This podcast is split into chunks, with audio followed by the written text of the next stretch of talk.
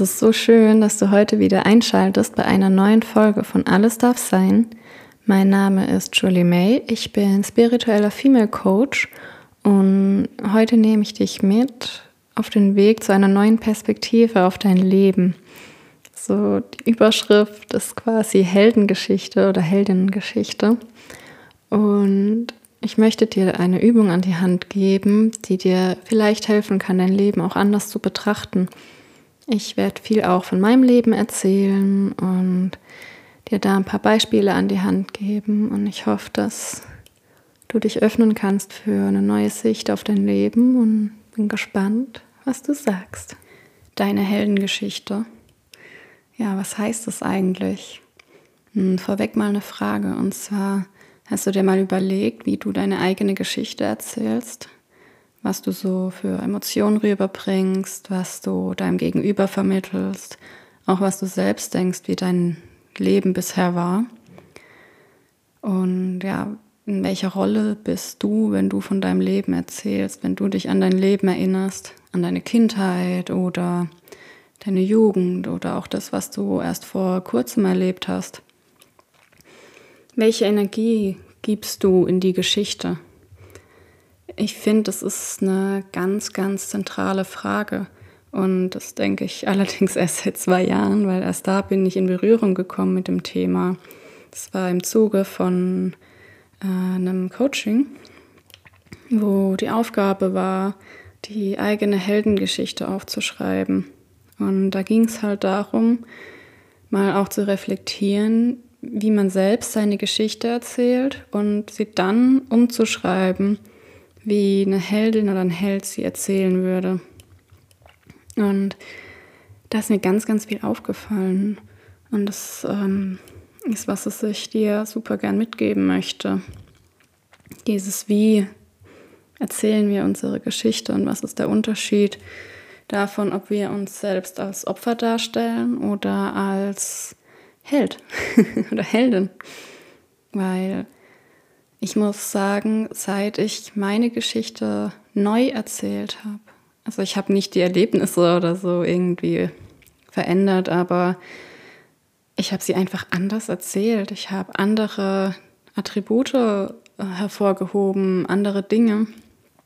Und es ist so krass, ob du halt erzählst, hey ja, ich hatte eine super schwere Kindheit, weil in meinem Fall sich die Eltern immer gestritten haben, weil äh, wenig Treue in der Beziehung war, viel Mangel. Oder ob ich sage, okay, ich habe durch die Streitereien von meinen Eltern gelernt, wie man streitet und wie man nicht streitet. Ich halte Dinge aus. Also ich bin trotzdem ein sehr harmonie, harmoniebedürftiger Mensch, aber ich halte einfach viel mehr aus, weil ich das als Kind gelernt habe. Und dieses ähm, Positive, also was konnte ich mir Positives aus dem rausziehen, was ich da erlebt habe, dieses zu erzählen und das erzählen zu können und das fühlen zu können, das ändert so viel an der eigenen Wahrnehmung, an dem, wie man sein Leben erlebt, im Nachhinein eben auch. Und ja, ähm, es ist einfach krass, wie sehr ich persönlich dadurch gesehen habe, was ich alles für schöne Dinge gelernt habe. Und in mir ist dadurch auch so der Groll und Vorwürfe und ja, Wut, Traurigkeit, ist alles so wie weggeblasen gewesen, weil ich einfach erkennen kann, wie wichtig es ist, was wir erleben und wie wir Dinge wahrnehmen. Und ich könnte natürlich meinen Eltern wütend sein wegen dem, was sie mir vorgelebt haben. Und ich könnte da ewig mich dran aufhängen, aber das ist doch unnötig, weil ich kann meine Geschichte nicht ändern. Sie ist wichtig gewesen, so wie sie war. Und das bewusst wahrzunehmen, hat mir nochmal so viele neue Möglichkeiten erschaffen. So, ähm, ja, wenn ich zum Beispiel an meine Geschichte zurückschaue, das, was ich erlebt habe, ist für mich ein Riesengeschenk, weil sowohl die positiven als auch die negativen Dinge haben mich zu dem gemacht, wer ich heute bin, was ich heute kann, was ich weitergeben kann und was ich für ein Geschenk auch an andere machen kann. Wenn ich jetzt zum Beispiel an die Zeit in meiner Jugendhilfe denke, da habe ich super viele Kinder einfach verstanden, weil es waren zum Beispiel auch sehr, sehr viele Scheidungs- oder Trennungskinder. Ich habe den Schmerz von ihnen nachempfinden können. Und das Spannende war auch, dass sich bei mir die Eltern dreimal getrennt haben. Also ich war einmal sechs Jahre alt, einmal neun und das Endgültige war, als ich 14 war. Das heißt, ich habe in drei verschiedenen ähm, Entwicklungsstufen in meinem Leben eine Trennung von den Eltern wahrnehmen können. Das heißt, ich konnte ein viel breiteres Band an Kindern helfen, sie unterstützen und halten, weil ich halt eben in jedem Alter dieses Gefühl kannte. Jetzt nicht in jedem, aber du weißt, was ich meine. Ähm, und klar, man kann sagen, es ist super schmerzhaft, das dreimal mitmachen zu müssen. Ähm, es waren ja auch nie so lange Trennungen, die ersten zwei, aber trotzdem halt schon komisch, wenn dann der Papa auszieht und erstmal nicht da ist. Also nicht im Haus ist. Klar, ich habe ihn dann besucht und ich habe da auch mega schöne Erinnerungen. Aber trotzdem war es natürlich ein Schnitt. Und ähm, ja, es ist voll schön, was ich da eben weitergeben konnte, was ich an Halt geben konnte. Du hast auch an den Kindern gemerkt, zu wem die gekommen sind, wer was nachempfinden konnte. Wenn zum Beispiel ähm, eine Betreuerin oder ein Betreuer da war, wo ein Elternteil ein Suchtproblem hatte, konntest du richtig beobachten, wie die Kinder eher zu der Person gegangen sind, wenn die selbst einen Elternteil mit einem Suchtproblem haben. Und genauso war es eben bei mir zum Beispiel, dass sich ein Trennungskind mir gegenüber auch voll leicht öffnen konnte, weil ich gehe auch nicht so geheimnisvoll mit meinem Leben um. Ähm, und ich erzähle das dann auch, dass ich das nachempfinden kann und dass ich weiß, wie sich das anfühlt. Also, kurzer Ausschweif war das jetzt. es ist einfach krass zu sehen, wie sich der Blick aufs eigene Leben ändern kann, so in einem Schnips von einer Sekunde. Wie du siehst, dass du selbst bestimmen kannst, wie du dein Leben wahrnimmst, wie du es weitergibst. Und ja, das ist krass, wenn ich jetzt auch so drüber nachdenke. Es gibt zum Beispiel auch Dinge, so Thema Körperbild oder ähm, mein Verhältnis zum Essen. Da hatte ich einfach, ja, ähm, ich sag mal, ein Vorbild, das da halt seine Probleme hatte. Und ich selber habe da auch in meiner Jugend drunter gelitten, weil ich gedacht habe, ich muss immer super dünn sein, ich darf nicht so viel essen, ähm, nur eine Süßigkeit am Tag, ähm, jeden Tag Sport machen. Es ist gut, wenn mir gesagt wird, ich habe abgenommen und schlecht, wenn nichts gesagt wird, so nach dem Motto. Und am besten immer über den eigenen Körper jammern. Und das hatte ich sehr verinnerlicht. Und so, seit ich meine Weiblichkeit heile, hinterfrage ich das alles und konnte da auch super viel heilen. Und klar könnte ich jetzt eher böse sein, dass sie mir das vorgelebt hat. Aber warum? So, sie hatte halt ihr eigenes Päckchen und unsere Eltern oder auch unser Umfeld, das gibt halt die Sachen an die Kinder weiter, wenn sie nicht aufgelöst sind.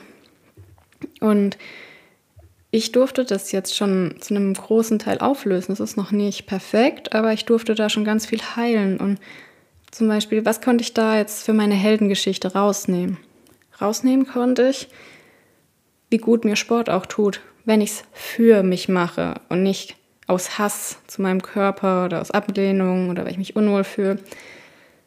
Und diesen Weg dahin, das, das wurde gelegt dadurch, dass ich viel Sport gemacht habe. Ich hatte das Know-how und weiß jetzt, wenn ich Sport mache, für mich, wie es geht, wie ich mich dabei fühle, was ich machen muss, was mir Spaß macht.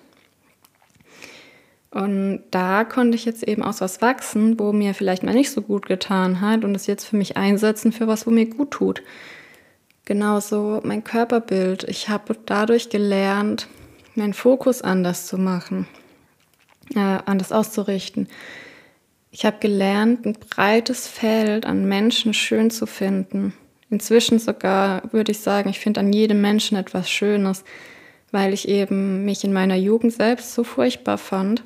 Aber dadurch, weil ich war ja ständig im Vergleichen, bei anderen immer was gefunden habe, wo ich besser fand als bei mir.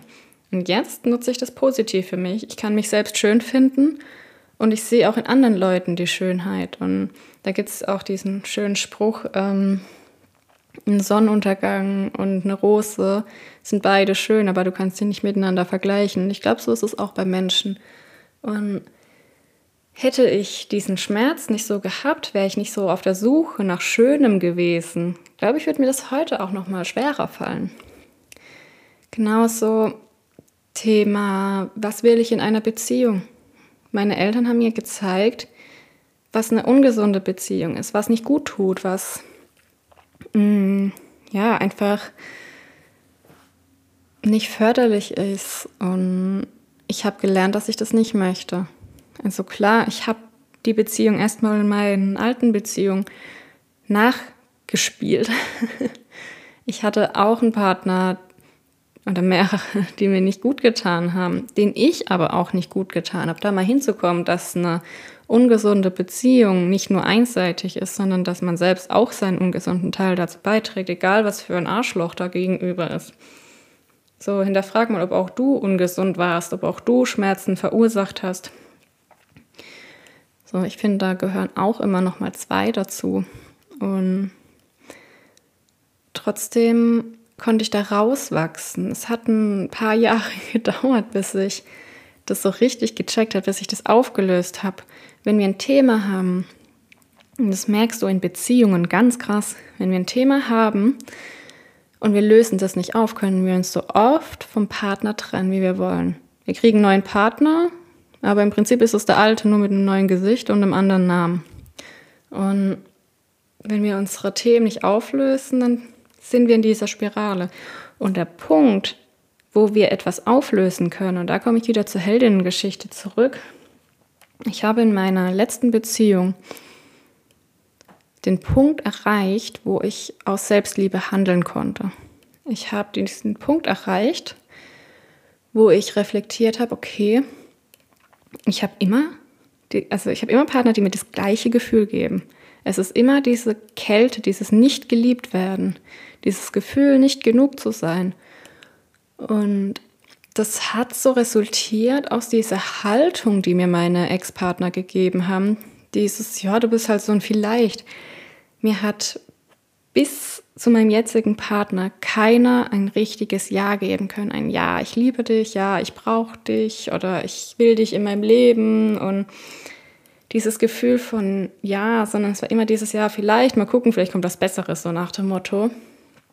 Und in meiner letzten Beziehung habe ich so diesen Knoten lösen können, weil als es da dann darum ging, was er will, was ich will, da hatte ich ihm die Frage gestellt, ob er die Beziehung noch möchte. Und es kam keine Antwort. Und da habe ich meinen Befreiungsschlag machen können. Ich konnte sagen, hey, ich habe da keinen Bock mehr drauf. Ich bin ein Ja oder ich bin ein Nein diesen Vielleicht-Status, das mache ich nicht mehr. Und offensichtlich, weil ich keine Antwort bekommen habe, war ich ein Nein, also bin ich gegangen. Und das war schmerzhaft und das zu reflektieren und da auf den Punkt zu kommen. Ich bin auch noch mal in eine ganz schlechte Phase gerutscht, wo ich einfach auch kein guter Mensch war in meinen Augen. Und trotzdem konnte ich da so krass draus heilen, einfach weil ich meine Geschichte auch noch mal betrachtet habe. Zu dem Zeitpunkt wusste ich noch nichts von dem Begriff Helden- oder Heldinnengeschichte, aber es war etwas, wo mich unterbewusst super gestärkt hat, weil wir müssen unsere Geschichte angucken. Wir müssen gucken, was die in uns auslöst, was sich immer wieder wiederholt und was wir aus den Dingen lernen. Ich glaube, das ist so der Punkt von der Heldengeschichte, dass wir lernen, wo die Knackpunkte sind, dass wir lernen, was also wahrzunehmen, was wir schon gemeistert haben und welche Situationen uns haben wachsen lassen, egal wie schmerzhaft sie waren. Da wieder in dieses Gefühl von Stolz auf sich selbst zu kommen und ja, zu überlegen, wer bin ich und möchte ich mich immer als Opfer darstellen? Ich glaube, kein Mensch will sich als Opfer darstellen. Wir wollen doch eigentlich alle so uns selbst auch feiern, weil es einfach ein schönes Gefühl ist. Und es gibt so, so viele unterschiedliche Geschichten. Es gibt so viel, was, ja, was man erleben kann im Leben. Jeder hat eine so unterschiedliche Geschichte. Ja, es gibt keine Ahnung, wie viele Millionen Menschen, die ähm, Eltern haben, die getrennt sind, jetzt wahrscheinlich noch mehr als jetzt damals, als ich Kind war. Es gibt immer Geschichten, die sich ähneln, aber keine ist dieselbe. Jeder nimmt Dinge anders wahr, für jeden sind Dinge anders, für jeden ist der Schmerz anders. Auch das zu, ähm, wie heißt's? auch das zu respektieren, wenn dir jemand seine Geschichte erzählt, dieses, ja, es gibt Schlimmeres. Ja, weißt du nicht, für den Mensch ist es vielleicht gerade das Schlimmste. Und natürlich gibt es ähm, neutral betrachtet immer was, wo schlimmer ist. Es gibt auch immer was, wo leichter ist, aber dadurch sprichst du ja jemand seine Erfahrung ab, seinen Schmerz und für jeden kann etwas anderes super schmerzvoll sein, weil wir alle unterschiedlich resilient sind. Wir haben alle einen unterschiedlichen Schutzpanzer. Und das auch zu lernen, dass wir uns nicht gegenseitig das absprechen, sondern uns unsere Geschichten gegenseitig ehren, das hilft auch nochmal uns selbst diesen ähm, Respekt zu zollen, uns selbst auf eine gute Ebene zu halten. Und das fängt halt aber bei dir an. Du musst anfangen, deine Geschichte zu respektieren und aufhören, dich als Opfer darzustellen, es bringt dir absolut nichts, wenn du sagst, mir ist das passiert, mir ist das passiert, mir ist das passiert, ich bin so eine arme Maus. So, da wächst du nicht. Da, das bringt dir nichts. Wir kommen dann ins Wachstum, wenn wir sagen, ja, es war schlimm, aber ich bin bereit, daraus zu wachsen. Und da kommen wir auch zum Punkt Vergebung. Wenn wir niemals vergeben, wenn wir niemals einen Frieden finden, und um vergeben zu können, müssen wir erstmal wütend sein, aber wir müssen auch erstmal schauen, was war da und dann langsam gucken, okay, da war die Wut dann. Und wenn wir ins Verzeihen kommen, zu schauen, okay, was konnte ich daraus lernen? Es heißt nicht, dass es gut ist, wenn dir was Schlimmes passiert ist, in keiner Weise, egal was es war. Egal wie sehr dir wehgetan wurde, ob psychisch oder physisch, denkt es nicht. Das rechtfertigt gar nichts. Aber es bringt dir Frieden und es hilft dir, dein Leben anders zu betrachten.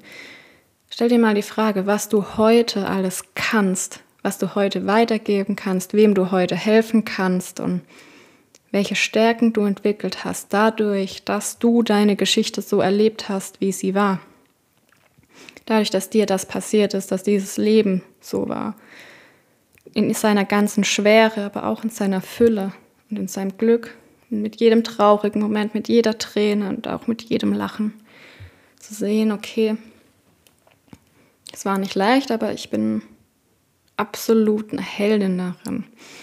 So, wenn ich auch überlege, was ich alles lernen durfte, auch durch die Menschen in meinem Umfeld. Ich hatte in der weiterführenden Schule so viele Menschen, die mir gesagt haben, dass ich zu viel rede und zu laut bin, zu viel Unnötiges rede. Also nicht nur in der weiterführenden Schule, das war irgendwie sowas, wo mich immer begleitet hat. Ich war den Leuten immer zu laut.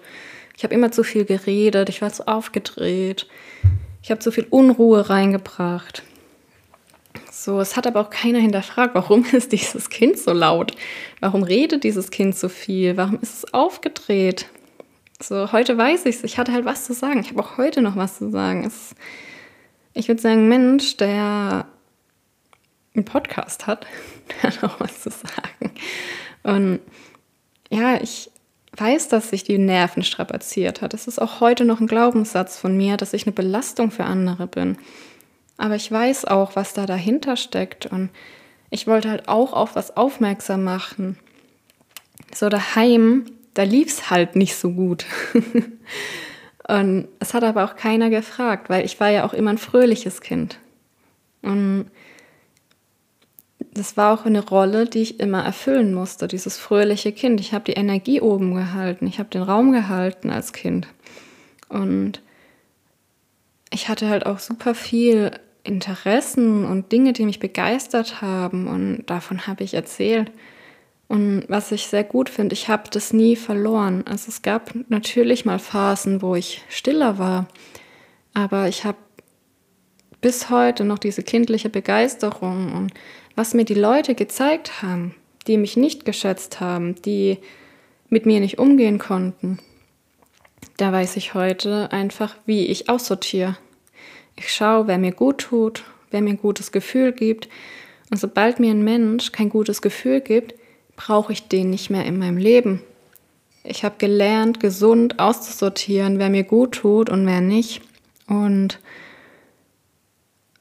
ja, das finde ich, ist etwas, das kann nicht jeder. Es gibt so viele Menschen, die an sogenannten Freundschaften festhalten, die einfach nur energieraubend sind, die einem keinen Mehrwert mehr bieten wo man vielleicht nur noch derjenige ist, wo gibt, wo man aber nichts mehr bekommt. Und da finde ich, habe ich halt eben durch das, was mir die Menschen gespiegelt haben, gelernt, hey, nur die Leute, die mich so lieben und so mögen, wie ich bin, und die haben was in meinem Leben zu suchen. Weil jeder, der mich verändern will, der liebt mich ja auch nicht wirklich.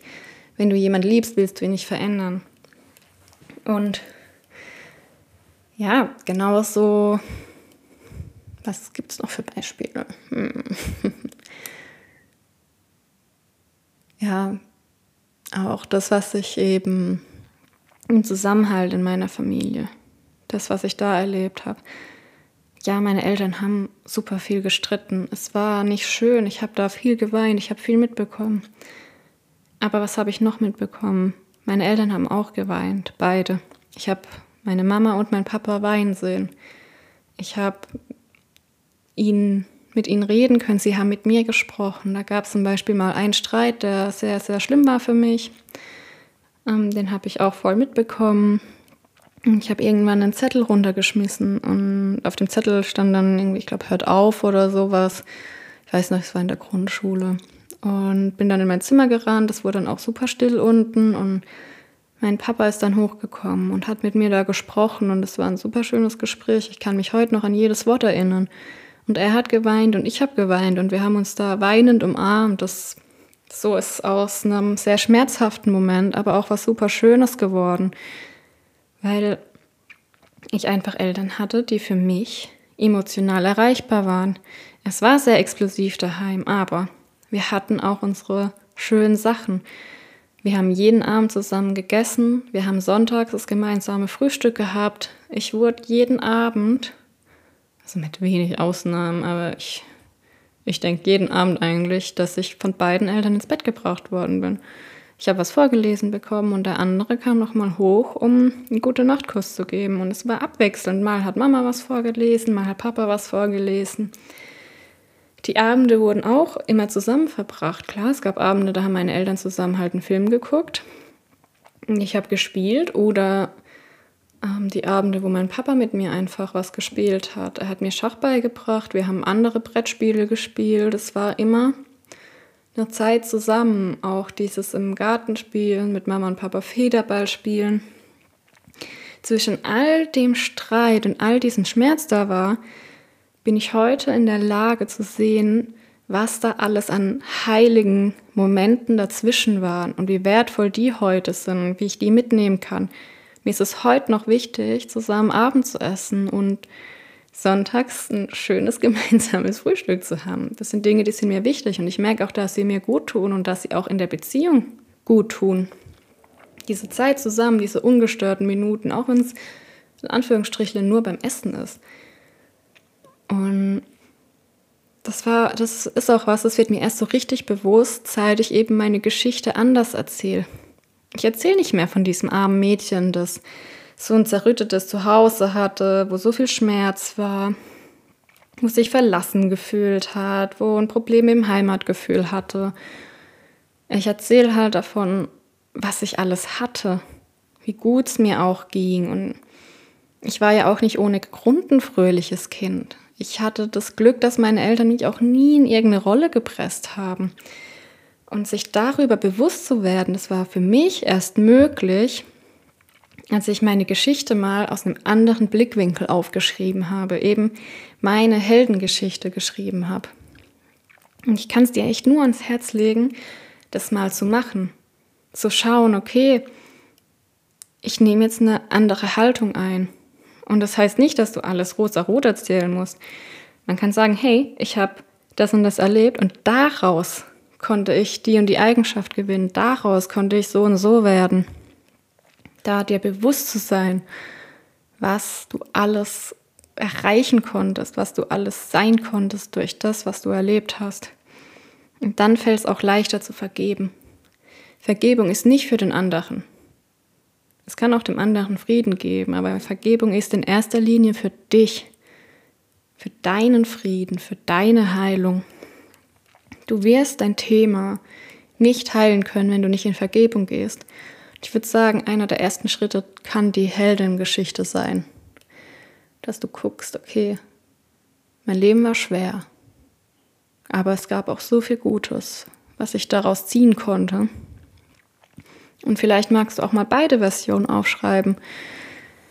Nimm dir mal die Zeit, schreib deine Geschichte auf, wie du sie jetzt noch erzählst.